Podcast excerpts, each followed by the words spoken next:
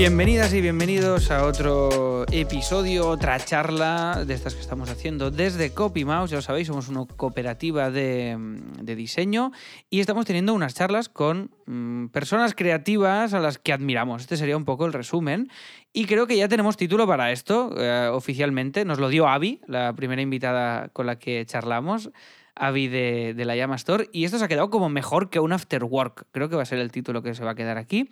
Y, y hoy nos acompañan María Carbó, compañera del estudio. María, ¿qué tal? ¿Cómo estás? ¿Qué tal? Muy buenas. Muy bien. Muy bien, muy bien. Pues ahí vamos. Y la gran Judith Martín, que está por aquí también, si todo va bien. Judith, ¿estás por aquí? Sí, sí, estoy, estoy. Muy bien, muy bien. Pues bueno, Judith es nuestra invitada hoy. Y antes que nada, para quien haya entrado aquí, que a lo mejor se ha encontrado un tweet raro, o ha entrado, le ha dado al play y no, no sabe nada, no sabe qué es CopyMouse, pero esto ya lo contaremos, pero tampoco te conoce a ti. Supongamos que, que este caso existe. Cuéntanos un poco quién eres y a qué te dedicas. Ah, ¿me- me- ah, ¿Yo? Sí, sí. sí, sí. La- Vale. La, invitada, la invitada, nos interesa. Vale, vale, pues digo, la, la María también te- eh, eh, tendrá algo que explicar. Eh, bueno, ¿quién Alex soy ya yo? pasa de mí. Sí, ya, ¿no? De rollo, bueno.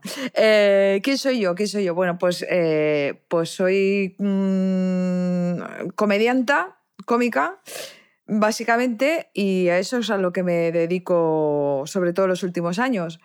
Eh, y nada, pues soy actriz que actualmente salgo en el Polonia de TV3, en el Está también de TV3. Eh, vamos, que es- salgo más en TV3 que Pilar Raola. Imposible. Esto no puede ser. imposible. No puede Judith. ser. No, no, espérate que a la, a la Pilar, a la Pilar Raúl últimamente creo que, que la han apartado un poquito, ¿eh? O sea, Sí, o hace que- tiempo al menos que no la veo tanto. Me da, me da a mí, ¿eh? No, no lo puedo confirmar. Quien no tenga TV3 porque, o no lo vea porque no es de Cataluña, pues Pilar Raola sale de manera muy constante haciendo muchos papeles distintos. Oh, había un chiste que me gustaba mucho de Ignasi Taltabull que decía que ir a TV3 era como, ¿sabéis las pelis de Eddie Murphy que él hace todos los personajes? Pues que era lo mismo con Pilar Raola, que estaba en la recepción con peluca, en maquillaje, o sea, hacía to- todos los personajes de, de TV3. Todos los personajes de la AUCA. Todos los papeles de la UCA. Bueno, tú no sales más, pero sales, sales mucho y sales muy bien porque mucho. eres muy graciosa. muy bien, Ahora hablaremos muy de eso, pero sí, sí. Bueno, ¿Y qué más? ¿Y qué es- más? eh, Entonces, eh, ¿qué más? Entonces también hago radio eh, por- en el programa Versión Racú y, y bueno, y tengo mi compañía de, de teatro de improvisación, que es Impro Barcelona. Tengo mi compañía también de que también hace más de 15 años que tengo con, con Emma Basas, que somos un, un dúo cómico, nos hacemos llamar dúo cómico directamente, eh, que es de Jabugo.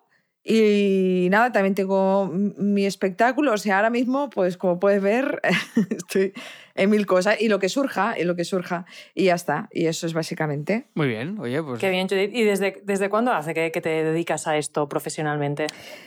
Que me gano la vida con esto, pues igual hará pues eh, unos 14 años. Bueno, más o no llega a 15 años. Yo tengo que decir también que, que no era mi intención, o sea, para mí hacer teatro era un hobby y lo que pasa es que, bueno, eh, trabajaba de mil cosas, pero poco a poco fui viendo que, hostia, que me, mm, que me podía ganar la vida con esto.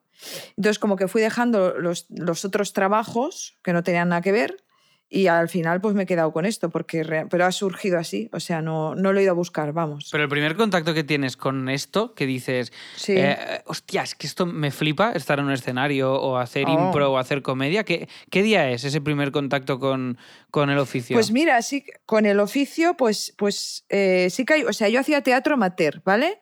Pero lo que pasa es que hacíamos teatro amateur así, rollo serio. Eh, eh, un, poco, co- eh, bueno, con pretensiones, un poquito.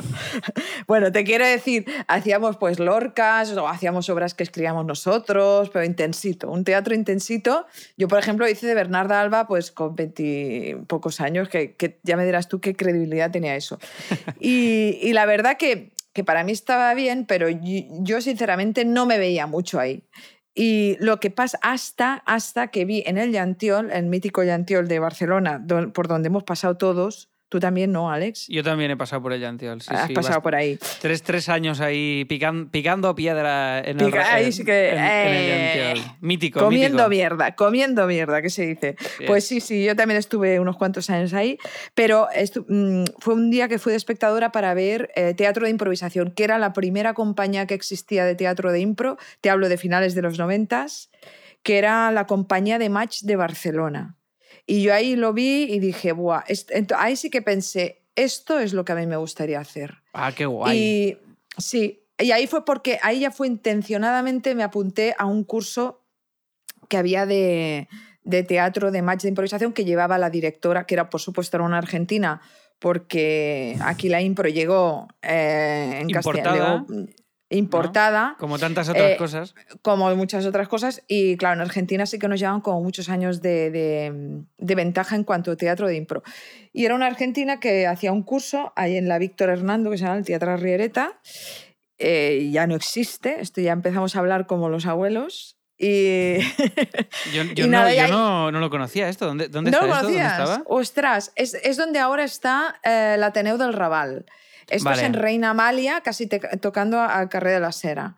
Vale. Y, y allí había el, el teatro Víctor Hernando, que era un teatro infesto de pulgas y, y tal, pero que realmente yo hice como varios cursos y era el teatro como más cursos de teatro para, para pobres, para entendernos, pero que realmente pasaron por ahí profes muy, muy guays. Y nada, ya está. Y, y ahí yo me apunté a un curso con la intención de que me cogieran, por supuesto, en la compañía. Y lo conseguí. Lo conseguí. Luego me echaron, pero Sí, te echaron. ¿Por qué te echaron? bueno, eh, me echaron. Vamos a decir que, que, que de- que decidieron eh, acabar con la compañía de match de, de Barcelona, la, la cerraron y abrieron otra, donde no estaba yo. Vamos a dejarlo ahí. Fueron muy elegantes. Vale, vale. Pero vale. ahí fue gracias a eso, gracias a eso, que, no- que quedamos fuera bastantes personas que... eh, Ah, no era algo personal, pues. No, no, no era algo personal. Es que querían hacer, éramos un montón de gente ahí en esa compañía. y Dijeron, se nos está haciendo o sea, grande esto. Vamos. esto que no nos salen los números y Vale, vale. vamos y, y hay que decir que es verdad que yo en aquella época tampoco es que eh, no era no era me faltaba mucho por aprender vamos Bueno, y total que los que estábamos ahí sí como todo el mundo pero bueno como eh, la historia es que de los que nos quedamos fuera decimos "Oye, pues pues a mí me apetece seguir en esto y montamos lo que luego fue Planeta Impro eh, que duró muchos años también, y de ahí también, eh, bueno, hasta que se acabó, hasta que se acabó y montamos otra compañía. Que la actual es Impro Barcelona, vamos. Vale. Es un, bueno, culebrones de la impro. Me, me- me parece, o sea, hacer improvisación me parece un- una cosa súper complicada. O sea, creo que es mucho más asumible eh, lo que decías antes, ¿no? De un papel, aunque sea como ir de intenso, que hacer impro, que, que dependes de, de- de no estar bloqueado creativamente, de, de, no sé, Sí, sí. de estar como muy a full siempre, ¿no? Porque el bloqueo creo que aquí es, bueno, muy probable también. Bueno, y es, y es un arte, ahora nos cuentas Judith, ¿no? Pero que al final tú te has especializado, es lo que dices, ¿no? Eres una actriz cómica, te has especializado en impro y, y bueno, es un... es que, bueno, esto, el hilo conductor de esta charla, hablaremos de, contigo, hablaremos de todo, seguramente menos de esto, pero que es la Mm. creatividad, para que lo sepamos, ¿vale? Que, que es un poco el, el- el que hilo lo de- sepas. es la excusa para traer, a- para, para, para traer aquí pues, invitadas como tú eh, que tengan algún vínculo con la creatividad. Y la impro al final tiene una, como todo, sea, que es mu- mucha gente se piensa que es, hostia, es que tienes que ser súper ocurrente de manera permanente, y evidentemente hay mucho de eso, pero también hay mucho de, de oficio y de, y de técnica, ¿no? Para el día que tú estás flojo o no estás inspirado para hacer una improvisación brillante. No, no, totalmente. O sea, no. Yo, por ejemplo, me lo tengo que trabajar mucho. O sea, es que no. no... Hay, hay gente. O sea, yo he conocido a lo largo de- de mi vida improvisando, eh, he conocido gente que dices, joder, desde el primer día ya lo tiene, tío. ¿Sabes aquello de decir? Tiene, tiene esta cosa que. mm, que otra gente tarda toda una vida en aprender o y a veces ni llega, ¿no? ¿Tú cómo preparas un personaje? O sea, ¿cómo, cómo se aborda creativamente un personaje? Bueno, es que hay. em, claro, una cosa es abordar un personaje y otra cosa es hacer teatro de improvisación. Esto siempre lo matizo porque tiene como dos recorridos diferentes, o al menos yo los separo un montón. Vale. Em, porque em, bueno, teatro de improvisación es crear historias, micro, microhistorias, ¿no? historias muy chiquititas que duran cinco minutos con un inicio, desarrollo final ¿vale? Que esto se, además es un juego colectivo. Yo lo veo mal. El juego siempre se dice que es un juego, ¿no? La improvisación. Mm. Y hay conoce, como unas reglas y eso, estas reglas te permite pues improvisar. Ahora mismo podría improvisar con alguien de Argentina sin conocerlo. ¿no? Y nos entenderíamos. Es como, bueno, pues es un juego y ya está. Eh, y esto, cuanto más lo conoces y tal, más, y más conoces al compañero, pues mejor será la improvisación, evidentemente.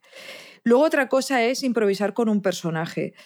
Yo tengo que decir que me he preparado muchos personajes eh, mucho tiempo y generalmente los que más me han funcionado han sido los que he pensado menos, los que han surgido de una forma súper espontánea. De la intuición. Hostia, es que esto que dices es brutal y tiene algo eh, como mágico casi, porque el otro día fuimos a charlar Mm, con, Juan Carlos Ortega para la Llama School también, ah. que, tú tienes un curso también de impro ahí. Eh, mm. Mm, y, fuimos a charlar con él sobre cómo graba estos programas que le llaman Las Noches de Ortega, que ha ganado un Ondas y bueno, que es una locura. que es fabuloso. es una maravilla. Él hace voces y entrevista, bueno, hace un programa, una parodia del típico programa eh, nocturno de radio, es un homenaje a la radio y hace unas voces que son ultra creíbles y él, el método que él utiliza, y lo, digo porque es lo que has dicho tú ahora, mm. eh, normalmente en radio o en tele están los guionistas que escriben ¿no? todo el texto y después, pues, bueno, en radio menos, en radio no hay tanto texto literal normalmente, pero en tele sí que tienes el prompter y vas leyendo y tienes que leer exactamente ese chiste. Y luego puede haber un margen para la impro o no, pero está ahí escrito.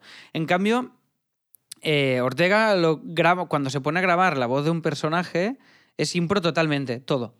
Él sabe un poco lo que quiere decir, pero la mayoría de los chistes o expresiones, y él dice, es que hay veces que me dice algo el personaje que yo jamás habría dicho eh, ni escribiendo eso en plena conciencia de que estoy escribiendo en boca de ese personaje. Porque hay algo como lo que tú dices, como intuitivo, que te sale de esa manera y si no es haciéndolo, no te sale. Si tú te pones solo a escribir sin hacer ese acting y esa voz, es que no te sale. Es que hay, sí, sí, totalmente. O sea, ahí está la, la, gracia de, o sea, em, todo esto es muy de, por ejemplo, esto lo trabajé muchísimo en el clown, ¿vale?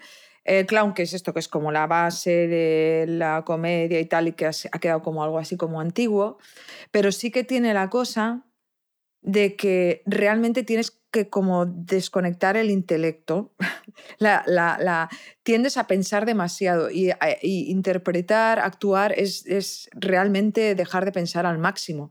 Y, siempre tiene que haber alguien a los mandos, evidentemente, porque, porque si no te vas, te vas, te vas. Pero tiene que haber como ese control em, muy claro, pero dejándote llevar totalmente cuanto más te dejas llevar y menos piensas, más cosas maravillosas salen. Y, pasa mucho con, los personajes estos de la urgencia, por ejemplo, la Vane, que es un personaje que hago en la radio que lleva muchos años, o, bueno, la mayoría de personajes que hago que, que se han mantenido en la radio han surgido de la espontaneidad más absoluta. Y la urgencia, el hecho de estar en directo y de repente eh, Clapés, que es el director del programa, te dice, bueno, hoy tenemos aquí a la hermana de la peluquera. Esa urgencia es como, o, ¿sabes? O saco algo o muero directamente. Y esa urgencia es la que te hace salir, te hace sacar eh, cosas muy, muy auténticas. Totalmente, totalmente. Que, esto me, lleva una, a una reflexión que igual es errónea, ¿eh? pero creo que es aplicable a, las artes escénicas, como en tu caso, o a la impro o a la comedia, que también es aplicable a muchas otras cosas. O sea, creo que el hecho de obligarnos, o sea, que muchas veces da la sensación de que, bueno, o, los cómicos, o da igual, o aplicable a diseñadores o a la gente que se dedica a la creatividad. Ah, no, es que como tienen este don, están inspirados y les sale, ¿no? Bueno, hay una parte de que si te lo que tú dices de, hey, ahora, en este personaje, aquí y ahora, eso es lo que hace que eso pase.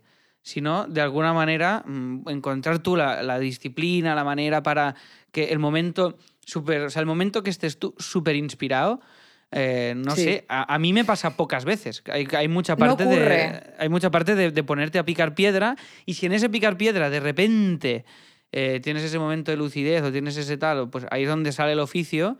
Y, es como una paradoja lo que decías, de dejar de pensar al máximo, pero mm, eso solo te lo da el oficio.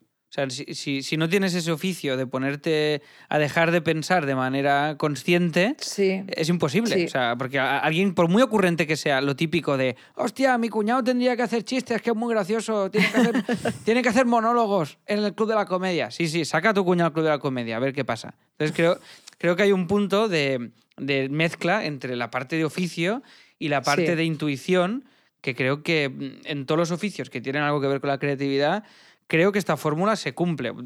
Creo, ¿eh? No lo sé. Por lo menos por los casos que yo he conocido. Pues probablemente, probablemente. Y aparte es eso, es, hay un... Lo que te da el oficio, yo creo, es la confianza, el, el- el saltar sin red, me vengo a referir. Sí que te- porque mm, es, cuando saltas sin red, sí que tienes una red, que, que es que tú sabes que llevas mil años trabajando en eso y que por algún lado vas a salir. Claro, y que si no encuentras una salida brutal, no pasa Mm. nada. Ya algún recurso encontrarás o si trabajas con compañeros sabes que alguien te vendrá a rescatar, ¿no? Es como... Pero realmente te tienes que atrever a, a lanzar eh, a eso, a la inconsciencia total, ¿no? No, no sé, claro, yo no, no, no sé cómo funciona el cerebro, pero yo lo siento así. Y pasa mucho en la profesión, en los actores, actrices, actores, pasa mucho que yo veo eso, que, la, que eh, cuando falla es cuando se intenta intelectualizar todo mucho, cuando se intenta de- tener demasiado control, se piensa demasiado sobre el personaje. A mí eso me va totalmente en contra. Y también viene eh, em, por un trabajo de que yo siempre también he sido como muy observadora y viene... mm, bueno, que ana- analizo mucho a la gente y todo esto, y esto en algún momento, esto se va guardando en algún cajón, en algún sitio de la cabeza, que eso, de repente cuando en alguna impro o en la radio o donde sea, o en el Está Pasa mismo, que, me- que muchas veces es de un día para el otro o el mismo día, que me dicen, eh, ayer por ejemplo hice, me lo dijeron por la tarde, de hacer el, el personaje esta de una tal Tatiana que se ha hecho un vídeo viral, ¿no? En, en- Eh, por, por las redes. Sí, no, sé, no, no me he enterado de nada, no sé quién es este. Bueno. Yo vi el tuyo de hace nada, del rosco de pasapalabra, que no dabas ni una y me, me- fue Sí. brutal. Fue una maravilla. Pero este que me dices no lo he visto. Bueno, es igual, en todo caso, que muchas veces te dicen el personaje para, para muy, muy- con muy pocas horas de antelación. Y ahí, eh, bueno, pues tiras de tu, de tu cajón. Es como, no sabes de dónde, pero ¡fum! es de... Bueno, No genial. sé. Y, y en el Está Pasant, que es un marco que hay más, más guion, em, tam- ¿cu- ¿cuánto improvisas? Porque. No, improviso poco, la verdad, muy poco. Vale. Muy poco. Pero la el verdad pers- que... El personaje este que, que haces como de la tieta catalana, como decir- Sí. para decirle así, que es maravilloso. Esto eh, es, o sea, ah, es la, la pregunta típica, ¿eh? No de, no de si improvisas o, o hay guion, pero sí que hay una parte de creerse tanto el personaje que es, bueno, es que es maravilloso este personaje. Bueno, pues brutal. mucha- muchas gracias, María. Eh, no, no, no hay casi nada de, de impro, ¿eh? de improvisación en este personaje. Eh, o sea, yo leo tiro de pronter a saco. A saco, ya, ya. ¿Y en el ensayo? saco. ¿En el ensayo sí que tiras más impro o no? O sea, eh, no, no, no. O sea, a ver, te digo, o sea, yo leo, leo, lo que pasa es que sí que es verdad que chascarrillos meto. Claro. Cosa que, por ejemplo, en, en el Polonia no, en el Polonia es muy de, de guion, pero porque los, el, el programa está pensado así Y no hay funciona tiempo. así Y, no hay tiempo no hay tiempo. tampoco. Y Claro. ese es el, el- el lenguaje del Polonia, es, ese, es, es sketches muy cerrados, muy limpios, muy... No, no, no, no. O sea, No tiene dejan ese, ese espacio, uni- sí, ese sí. universo, sí, es ese universo donde, donde todo tiene que ser así, ¿no? Es ese libro de estilo del Polonia. Pero en esta Pasan sí que te permite pues relajarte un poco más y soltar algún chascarrillo, respirarlo más. Si te equivocas no pasa nada porque forma, está- son personajes más vivos. Y por ejemplo, eh, alguna vez sí que igual lanzo alguna cosita fuera del guion, pero poco- ocurre poco. Sí que más el, el Tony Sule o Jair se permiten igual lanzarme algo que no está en el guion. Y entonces ahí sí que me agarro, improvisamos un poco, pero luego volvemos al guion. Volvemos rápidamente, que se- el del Sí. prompter se para y No, luego bueno, se vuelve. eh, claro. Exacto, Alex, a ti también te pasa lo mismo, ¿no? Sí, sí, sí, exactamente lo mismo. Hay un poco de impro ahí en, en el momento previo del el ensayo. Si se te ocurre algo, lo... yo en el ensayo, si me ocurre algo, lo meto. Porque si luego ya me dice, si les mola lo meten en guion y si no, no. Y a veces hay algo que a mí me, no sé si a ti te pasa, que se me ocurre en el ensayo, pero no lo digo y digo, esto lo diré en el directo. Me lo guardo. Yo esto lo hago también. Yo no lo doy todo en los ensayos, yo no, se ha aprendido a no darlo todo. Eh, me lo guardo porque si lo das todo, luego ya pierde espontaneidad cuando lo haces claro. como otra vez. Mucho guardarte aquella cosita que sabes que eso va a entrar eh, y te, jugártela un poquito y a ver qué pasa. Y, luego se nota mucho en directo cuando es de verdad un chiste, porque, claro, un, programa que está todo guionizado, pues claro, se, ha escrito todo, durante todo el día, se ha hecho un ensayo de todo. Y luego, se, y luego se hace el directo. Entonces, claro, es un texto que es inevitable que esté ya como muy, mm, muy manoseado, muy previsible por los que lo están leyendo. Entonces, claro, si de repente cuando hay una sorpresa de verdad en el directo, se agradece, se agradece muchísimo eso. Sí, sí. Bueno, yo quería hablar, si, os parece bien, quería abrir un poco el abanico de, insisto, ¿eh? de la creatividad en sí, en sí misma, o sea, para ti. Que, Judith, ¿qué, ¿qué es la creatividad? Ya sé que es una pregunta muy genérica, pero ¿qué otras actividades haces o te gustaría hacer que no sean tu oficio de, de, actriz cómica y de impro? O sea, ¿tienes, ¿tienes otros campos que te generen interés? ¿Dibujas, por ejemplo? ¿No? ¿Cómo, cómo lo vives esto? Bueno, em, claro, em, yo que es, es, verdad, la creatividad. No, no, es, jodida, ¿eh? La pregunta es jodida. Sí, es, muy jodida. No, pero yo em, sí que siempre. Bueno, yo estudié Bellas Artes, por ejemplo, luego aquello se quedó en agua de borrajas, pero bueno, no del todo. ¿Y por qué estudiaste Bellas Artes? ¿Por qué, por qué te decantaste por ahí? Sí, claro, yo estudié Bellas Artes porque siempre me había gustado dibujar, pues así, y entonces, y la fotografía, ¿no? Entonces, como que, mm, bueno, hice un curso, hice un año, perdón, de artes y oficios, pero claro, estaba muy encarado como a eso, a artes y oficios directamente, o sea, una profesión, y yo estaba como más, más artística, por decirlo. Y entonces eh, eh, hice bellas artes.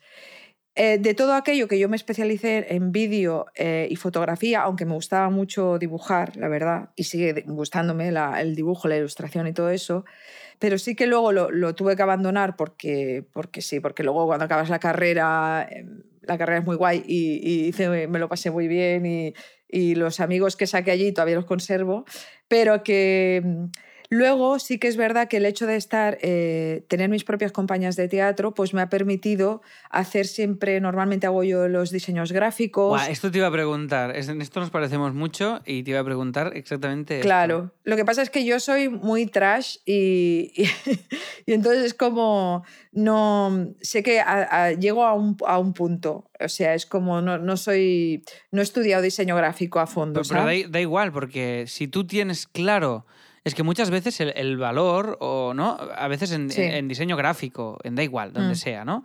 Muchas veces lo que mm, confundimos, el, no sé cómo explicarlo, a ver si me sé explicar. La parte técnica, ¿no? Es decir, estudiar diseño gráfico, pues vale. La teoría, vamos. Tienes que saber Photoshop, ah. tienes que saber no sé qué, tienes que saber Illustrator, tienes que saber tal. Pero luego hay una parte que, en mi opinión, es la importante, que es qué quieres transmitir y qué quieres plasmar ahí. Y eso es lo que tiene un valor real. Y si tú haces este link entre tu espectáculo y lo visualizas gráficamente, si tú luego no llegas a hacer una foto, da igual porque sabrás explicarle a la persona que la haga como la quieres, ¿no? Es decir, que hay, un, que hay un punto que no necesita más, ¿no? O me pongo en mi ejemplo de lo de Autónomos el musical, que es un espectáculo que, que, hemos hecho, que hemos escrito y que estamos nosotros también haciendo. Pues el cartel lo hemos hecho nosotros, la foto la hemos hecho nosotros, y es un, y es un espectáculo que yo Sé que gráficamente no ganaremos un premio Laus con este cartel, pero me da igual porque transmite lo que yo quiero que transmita y hace que venga gente al teatro. Con lo cual, creo que es más importante, y, supongo que, en tu caso, eh, pues es lo mismo, creo que es más importante saber lo que necesitas de algo que no saber hacerlo muy bien y ser el más, el estar en la última en las tendencias de grafismos y no sé qué. ¿Para qué? Si al final lo que queremos es que cumpla una función en, concreto, ¿no? No solo que tenga una estética. No sé si me he explicado lo que quería transmitir, ¿eh? Totalmente, sí, sí. A mí siempre me ha preocupado un mogollón lo estético, o sea, eh, en todos los sentidos. Eh, aunque sea... Mm, aunque, aunque, aunque sea trash, como, o sea, o, o esté desmanegado, eh, como decir, esté así como manga por hombro, está buscado, está buscado. Entonces es como... mm, eso, que siempre me ha preocupado mucho la imagen de, de- de, por ejemplo, de la compañía que tengo de Jabugo, siempre la, la he llevado yo. Eh, y también esto, lo, lo- lo- que hacemos en el espectáculo, también hay muchas cosas estéticas, ¿no? El tipo de mus- las canciones que ponemos. Me, me gusta mucho la música, bueno, música, o sea, soy. Me, me gusta mucho escuchar música, entonces me preocupa también eso. A nivel estético me preocupa, bueno, no, no doy por bueno cualquier cosa, igual que las fotografías, ¿no? Y todo esto.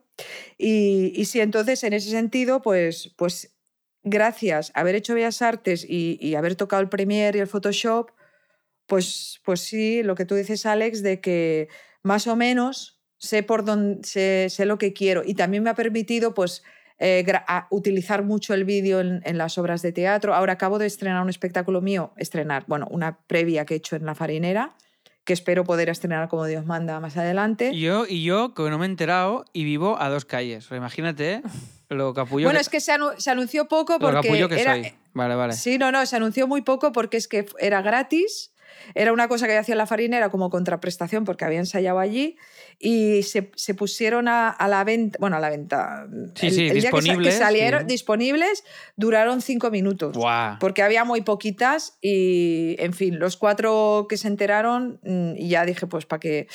Pero bueno, la idea. Entonces, claro, ahí eh, uso muchos vídeos que me los he grabado yo, que los he montado yo, buscando músicas yo. Me puedo pasar horas buscando qué canción quiero, ¿sabes? Todo eso me gusta y todo eso, pues, esto tiene que ver con el, con el libro de estilo y lo que tú dices, ¿no? El- el- el, Qué guay. Es que creo que es esto, ¿eh? que es como un elemento eh, transversal que, que Mm. la- o sea, cuando a alguien tienes el- el- este grifo creativo, esta perspectiva, no sé cómo llamarlo, ¿no? De, de tener esta mentalidad, pues hostia, lo bonito es que sabe... ¿no? Hay gente que definía la creatividad como la capacidad de establecer relaciones eh, distintas entre, entre ideas distintas, ¿no? Es decir, relaciones que no se habían establecido antes. Y, y creo que tiene mucho que ver, que ver con eso. Y creo que esto es lo, lo guay, ¿no? O sea, es decir, que al final, y es muy común, por ejemplo, en diseñadores y diseñadoras gráficas, que toquen un instrumento, que toquen... Yo, muchos diseñadores que conozco, muchos son también músicos, pero muchos. Y uno toca el piano, el otro la batería, el otro no sé cuántos, y tienen un grupo, y tienen no sé cuántos, y tienen tal. Y creo que es esta, esta manera de ser que es la que te abre toda esta, toda esta perspectiva y hace que crees enlaces entre cosas que de otra manera no las podrías crear. Y, Claro. creo que esto es muy, bueno, muy, muy interesante y, y muy bonito ver, porque siempre, ¿no? siempre hay esta cosa de que alguien solo es una cosa. ¿No? Siempre estamos, y sobre todo en este país, de "Est- esta, esta eh, hace impro y es actriz. Vale, sí, pero es que, hostia, a lo mejor también es dibujante, a lo mejor también eh, toca la guitarra, a lo mejor. Pero tenemos que ser una cosa. Y creo que esto es un error, porque creo que somos mm, muchas más. Y que esa suma es la que hace, pues al final hay una que es la que te da la pasta. Pero creo que hacemos muchas cosas eh, distintas. No sé. Sí, sí, pero que bueno, al fin y al cabo, pues por ejemplo, eh, en, en esto, en tu caso también, o sea, te ha ayudado a, a- a poder hacer eh, un musical y controlar toda la imagen y controlar Buah, un mogollón y de el- cosas. El, ahorro, sí, sí. El Claro, ahorro. el ahorro, que de otra manera no podrías haber hecho. ¿Sabes? Si solo eres actor, pues estás a, a- a merced de, de, pues, pues de, de- de gente externa, ¿no? No, no, De absolutamente. manera que, sí, sí. claro, tú al ser, bueno, al querer, al- como te interesan tantas cosas, lo, es lo guay de- de- del teatro, que realmente con, con cero presupuesto o muy poco presupuesto, si tú realmente te interesa, porque yo he hecho, lo que he hecho, he estrenado ahora, eh, eh, presupuesto casi cero, o sea, mm, casi cero a nivel de horas no, ¿eh? Ojo. No, no, claro, la- Pero- la, inversión de horas siempre en cualquier horas- proceso creativo es infinita. Es enorme, es enorme y le he dedicado muchísimas horas. Claro. pero que no necesito una gran inversión porque he podido hacer yo ni y también esto controlar un poco lo que es lo que yo quiero hacer. Totalmente, totalmente. Y, y hay algo chulo de, por ejemplo, en, en mi caso, pen- cuando pensamos la idea de lo de autónomos y tal, como yo me dedico al diseño gráfico y teníamos la persona para que nos hiciera las fotos y sabemos hacerlo porque al final es nuestro oficio, pues yo hice el cartel antes de que el guion. Mm, Y con el cartel y un poco el hilo de la historia, nos fuimos ya a un teatro y ya nos dijeron, nos mola, os programamos. Y entonces, no sé, o sea, de alguna manera el diseño eh, sirve, ¿no? O la, la- la parte más plástica de, de las ideas, que es la que se ve, sirve para que sean más reales y para hacerlas tangibles y para poderlas vender y explicar mejor. Que esto también es, me parece interesante, ¿sabes? Sí. Es decir, que muchas Bueno, veces no es solo, tengo, vale, la idea, sí, pero hostia, si, si haces el link entre todos estos elementos, pues además de la idea puedes tener un cartel, puedes tener no sé qué, puedes tener no sé cuántos. Y, y si, si- si vas pasando de un lugar a otro, acabas teniendo algo mucho más creíble también para ti, ¿eh? A mí cuando ya vi el cartel de autónomos, yo me lo creía mucho más que cuando solo era una idea abstracta, ¿no? Pero el cartel hicisteis la foto. La antes foto y- de- y, la tipografía, todo, el nombre. Ajá, ajá. O sea, yo primero pensamos el nombre y, el, y, el, y un poco la historia, evidentemente, tenía que haber una historia detrás, si no. Y entonces hice el cartel y lo tenía ahí en la pared colgado mientras íbamos escribiendo la obra de teatro. O sea, es como que ah, necesitaba imaginármelo ah, lo, lo que, lo, es que, que, lo que iban a ver los espectadores, claro, ¿no? Es que yo creo que, bueno, o sea, cada uno eh, funciona, pero también es muy curioso. También he hecho muchos cursos, por ejemplo, de, de escritura teatral en, en el Obrador, en la Beckett, Mm. y es curioso cómo cada profesor tiene, bueno, y cada alumno tiene su manera de crear. Pero yo, mm, es un poco parecido a lo que dices, de- en el sentido que yo necesito como una semilla como para ir creando el, el- el universo alrededor de eso. Esto me interesa Mm. mucho, este, esto. Este es el proceso creativo que tienes ahí. ¿Cómo es? ¿Cómo- ¿Tú tienes algún lugar que te apuntas ideas? eh, Total. eh, eh, pero una libreta en el móvil, ¿cómo Sí, lo haces sí. esto? No, no, no, libreta. Siempre soy de libreta, he intentado mil maneras. Además, soy una obsesionada de las libretas. Tengo 200.000 libretas eh, eh, escritas y por escribir. O sea, no puedo evitar cuando veo una libreta bonita comprármela. Tengo mi boli. Es, o sea, es lo único en lo que soy como fetichista. Necesito que sea la libreta perfecta Hostia, qué y, bueno. el, y el boli perfecto. eh, es, es lo, lo único como que soy supersticiosa, o no sé cómo decirlo, pero eh, esto yo ya tengo, me compro mis bolis que son el, el Big Naranja de toda la vida, de negro, de capucha negra. ¿Sí? Tiene que ser ese y las libretas, bueno, ahí sí que voy como cada nuevo proyecto que empiezo, tengo que encontrar la libreta. Yo también lo hago esto. Ah, mira, ¿ves? Hostia, Cuando qué empecé bueno. Copy María. Mouse ya me fui a comprar la libreta para Copy Mouse. Sí, sí, oh, sí, sí. qué bueno, que me dais sí, mucha cada, envidia, cada ¿eh? proyecto, ¿Y cómo, proyecto- es, ¿Y cómo es la tuya? Ahora mismo es, es una rosa de nueva tapa de más color, pero esa también en páginas blancas, eh, gruesa. Páginas blancas. Sí, sí. Pero Vale. cada, cada proyecto tiene, y a veces cuando he trabajado en otros sitios donde el color tenía mucha más, bueno, tenía, eh, el color definía el proyecto, eh, directamente tenía que buscar una ya concreta para esto. Me dais mucha envidia, ¿eh? Mucha, porque yo soy. De, yo en mi vida he pasado una. He querido ser como vosotras siempre y nunca lo he logrado. Eh, Me compraba libretas y me daba como pena y entonces no, las- no las llenaba. Y, ten- y tengo muchas libretas y os las daré en blanco porque me sabe como mal. Me sabe mal. Entonces lo- la- a- me apunto como titulares muy breves en, el- en las notas del móvil y con eso ya luego ya si tengo que escribir algo o poner... Pero entonces cojo un folio A4, lo, ahí sí que escribo y luego paso eso a limpio y lo tiro y a la mierda y lo, lo hago desaparecer. Somos muy, muy diferentes en eso. Buah. Yo es que también pienso que, que si lo tienes, lo tienes que utilizar, ¿sabes? Hay un momento que si vas comprando cosas solo que te gustan, pero no las utilizas, también a mí me, no sé, me sabe mal. No, por eso, pero me sabía mal. Era como, hostia, Mm. es que me sabe mal apuntar cosas en la libreta como en sucio. Es como, hostia, esto tiene que estar, esto tiene que estar ya bien, ¿no? Cuando lo apunto en la libreta. Mira qué bonita la libreta y qué mierda estoy apuntando. Entonces no, no, no me atrevo.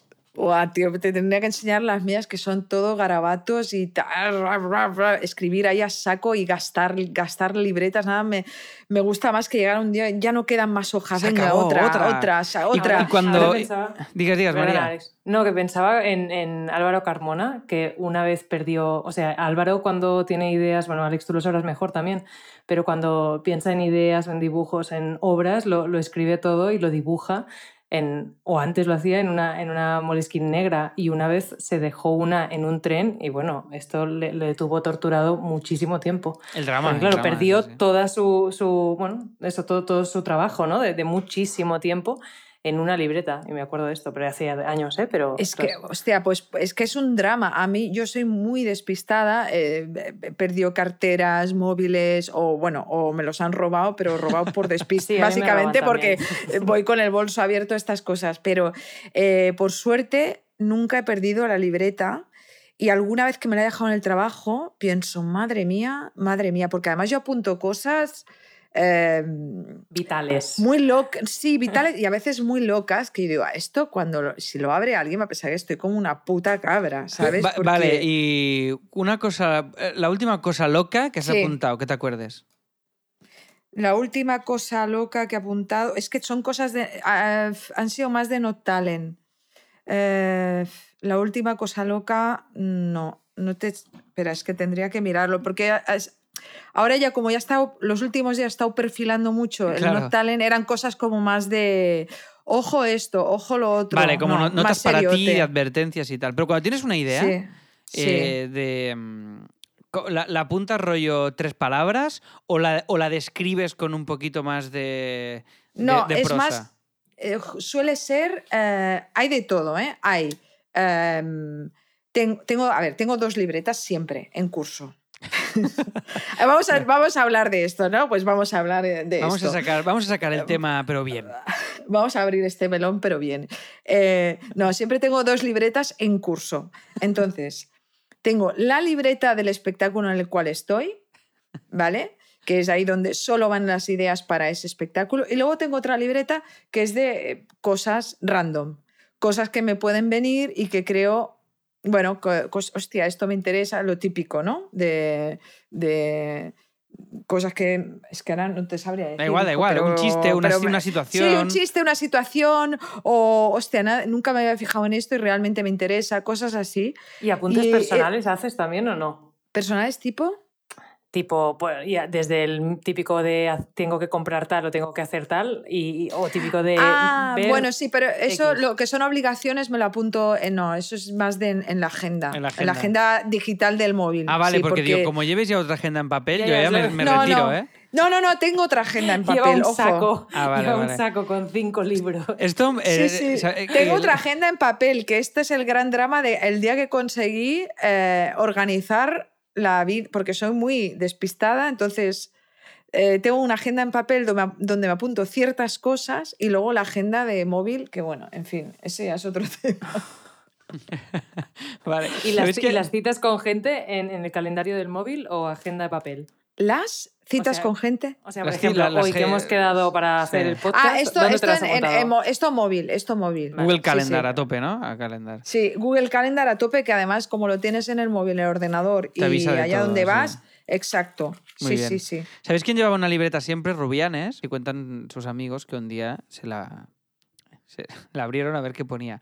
Y apuntaba cosas eh, como objetivas que iban pasando. No apuntaba nada de ideas. Era como 9.30, me duele un poco la barriga. Y, y, eran todo mierdas así de cotidianas que luego, que, que es brutal. O sea, no, no, es como una, una agenda de, de, sensaciones, ¿no? Tal, ha pasado, ha pasado un señor por delante, 10.40. Y es como, ¿qué es esto, tío? Pero mira, sí, sí, cada uno ahí con sus, con sus cosas. Bueno, mira, te voy a decir lo último que tenía escrito en la agenda loca, que ahora ya la, he recuperado pone Clint Eastwood, Tom Hanks, Margaret Thatcher, Sandra Bullock, Lady Gaga. Vale, ¿y sabes la referencia que era? ¿Sabes a qué, te referías, no? Sí, sí, vale. Esto era, esto era por, por em, eh, un eh, museo de cera, que hice un...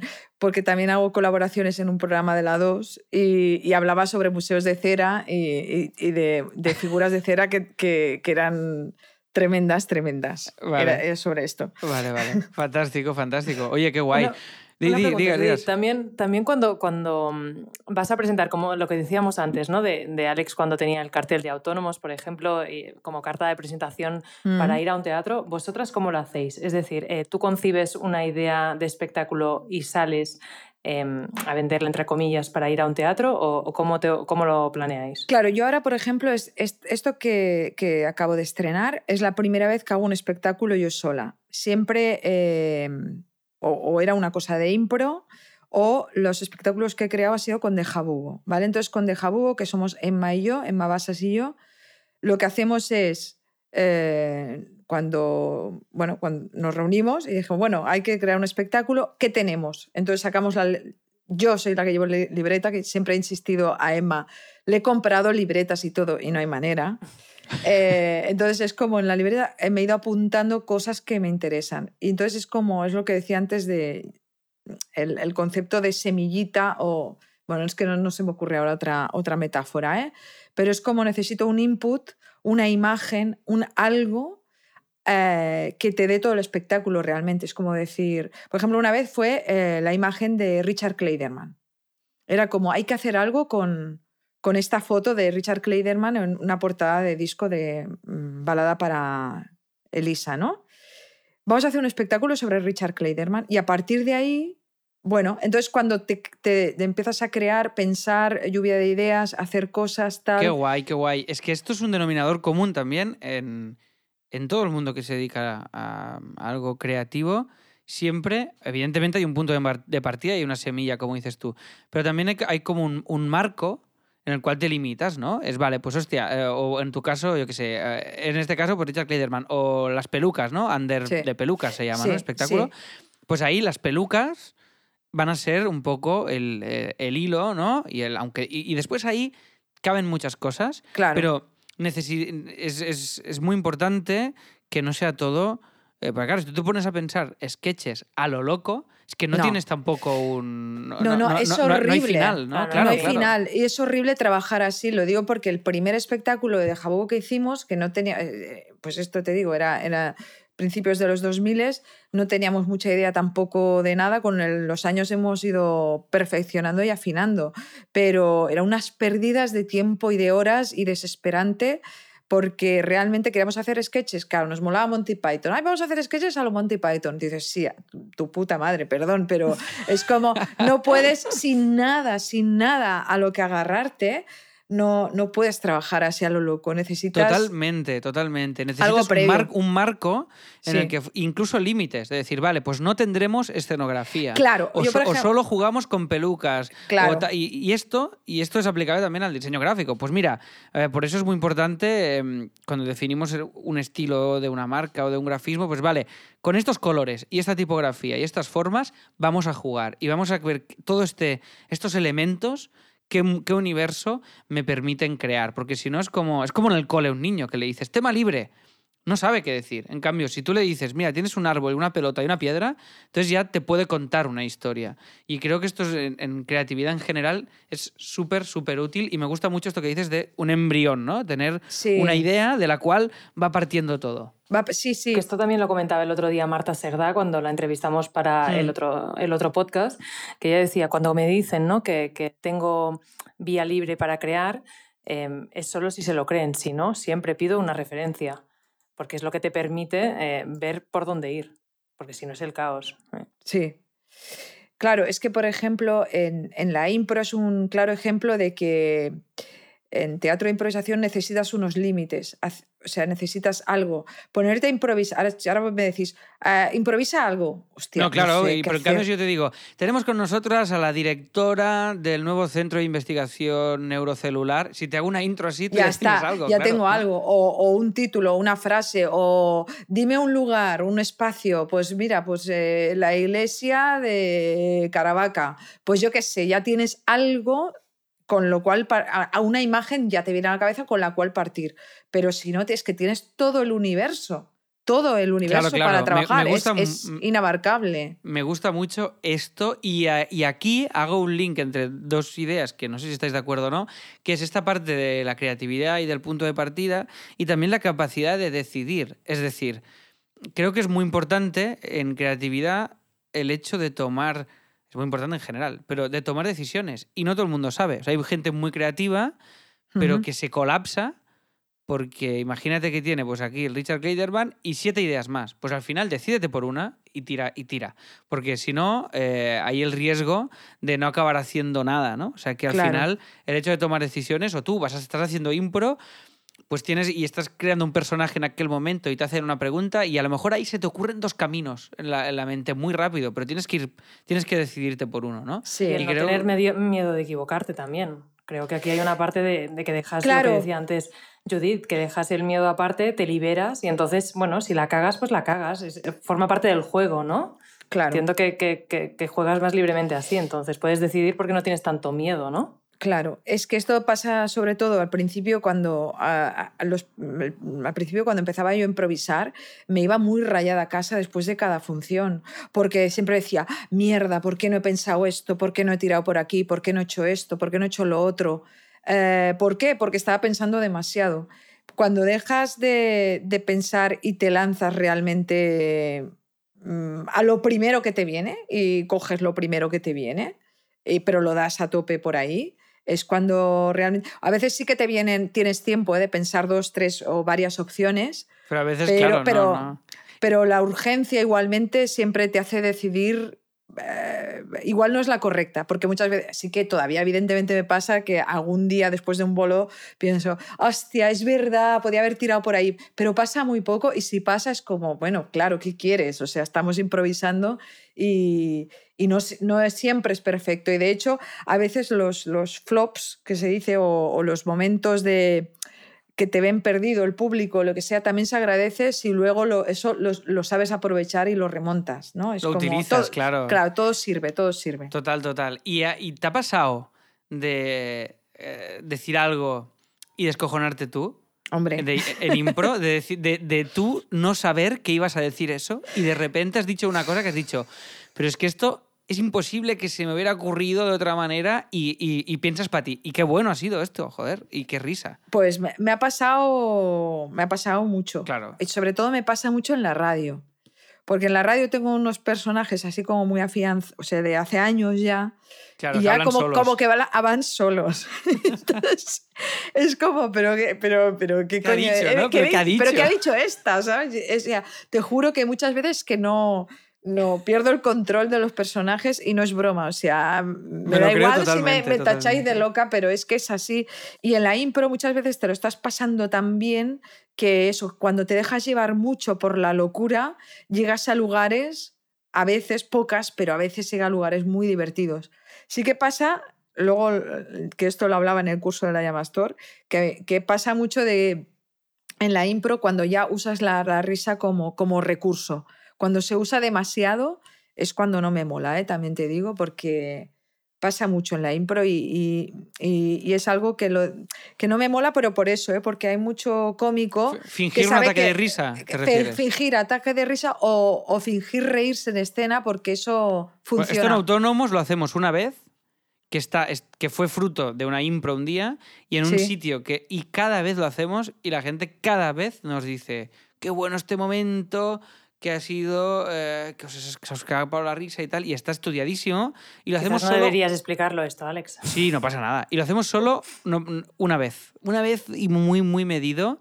Y. y, os- y y- fu- y si os y siempre en el funciona, mismo sitio. Y claro. funciona. Pero claro, es verdad que si abusas, que pierdes. pierdes Lo que la no gracia, puede claro. ser, entonces, es que eh, es, es esto lo que em, la cosa de que me dijeron a mí una vez, porque yo, es eso, en, en un espectáculo, cuando todo el, ya apareces en el escenario riéndote, a mí- pero también entiendo que eso es una cosa muy mía de, de- a la que, que- que ya está, que es como una cosa, una fobia mía, ¿eh? porque eso, cuando sales, subes al escenario y ya sales riéndote de tus propios chistes y, y no sé No. qué, y complicidad con el otro y tal, es un poco un sobradismo que, que a mí no me mola. Y luego, y que yo he hecho, y, de hecho me, me pasó esto porque un señor vino luego al final del bolo y me dijo, hombre, habéis usado la técnica Paco Morano y Joan Pera. Y digo, ¿cómo? Dice, sí, esto de reíros en escena de vuestros propios chistes. Y entonces dije, coño, pues tienes razón. Y cada vez pienso en ello, y es verdad, Joan Pera y, y tal. Lo hacían mucho, sí, lo la hacían mucho, pareja. y entonces yo, yo no dudo que en algunos momentos se lo pasaban bien, pero que ya se forzaban, también te lo digo. Y cuando ya te fuerzas a estar haciendo ver todo el rato y cada, cada dos minutos que eh, te estás riendo de la broma del otro, pues, pues eso es abusar. Entra poca y masa, ¿no? Correcto, correcto. Pero bueno, esto en todo. En cre- o sea, en cualquier producto. Da igual, iba a decir artístico, pero no hace falta. En cualquier cosa, si abusas Sí. de. O sea, las si, si abusas de las cosas, de los recursos, eh, cantan y se agotan y no funcionan. O sea, hay que meterlo todo como en el equilibrio que toca, Claro. ¿no? Mm. Y esto creo que también es el, el- el arte y, y el oficio. Insisto, en diseño también. O sea, si en, pues en diseño, pues el color que, es- que, sea el- que, es- que esté medido, que todo tenga, que sea una sorpresa, que esté cuando tenga que estar. Pero si todo el rato es, no, no, es insostenible, no puedes meter todo todo el rato. Tiene que haber como una peli de acción. Pues vale, que haya tres persecuciones guays, pero si, me, si toda la peli es una persecución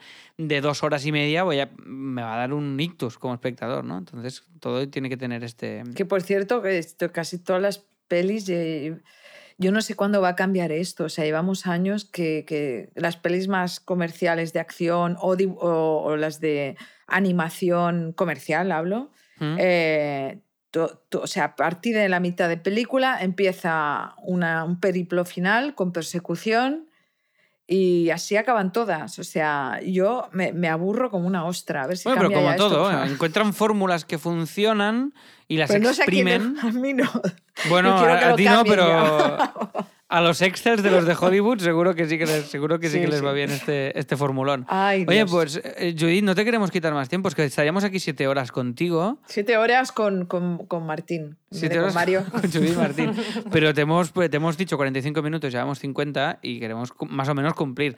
Entonces. Bueno, es que me em, habéis dicho, me habéis dicho que iban a ser 45 minutos y es que ya llevamos 50 minutos. ¿eh? Como la, la. No va a salir ahora, coño. La, el Aguirre, ¿no? Aguirre, Aguirre. Aguirre. con- Mira, con no, había- Alevo. no había escuchado la referencia y de tu voz sabía quién era, ¿eh? O sea que mira. Em, nada, para terminar, simplemente agradecerte evidentemente que hayas pasado por aquí. Nos hace A vosotros, ilusión. a vosotros. Mucha, mucha ilusión tenerte, Sois de verdad. buena gente, sois majos, sois buena gente. Y la charla, igualmente, y la charla ha sido, fan- ha sido fan- Bueno, yo he aprendido mucho y me lo he pasado muy bien. Y María también, porque estamos hablando por el chat en paralelo, dici- diciéndonos qué guay, qué guay, todo el rato, como hemos dicho como 70 qué guays. Y nada, simplemente comentarte o preguntarte a qué otra persona, perfil, eh, diseñadora, artista, a quién te gustaría que tuviéramos una charla como la que hemos tenido hoy aquí contigo. Eh, Alguien que a ti te mole, que no hace falta ni que conozcas, ¿eh? Que no sea Ay, Esperanza Aguirre, se puede ser. Pitt, porque Ya, ya, ya, ya. Bueno, pues mira, me, yo soy muy fan de la cómica Charo López, sí que la conozco personalmente, me parece extraordinaria. Es argentina.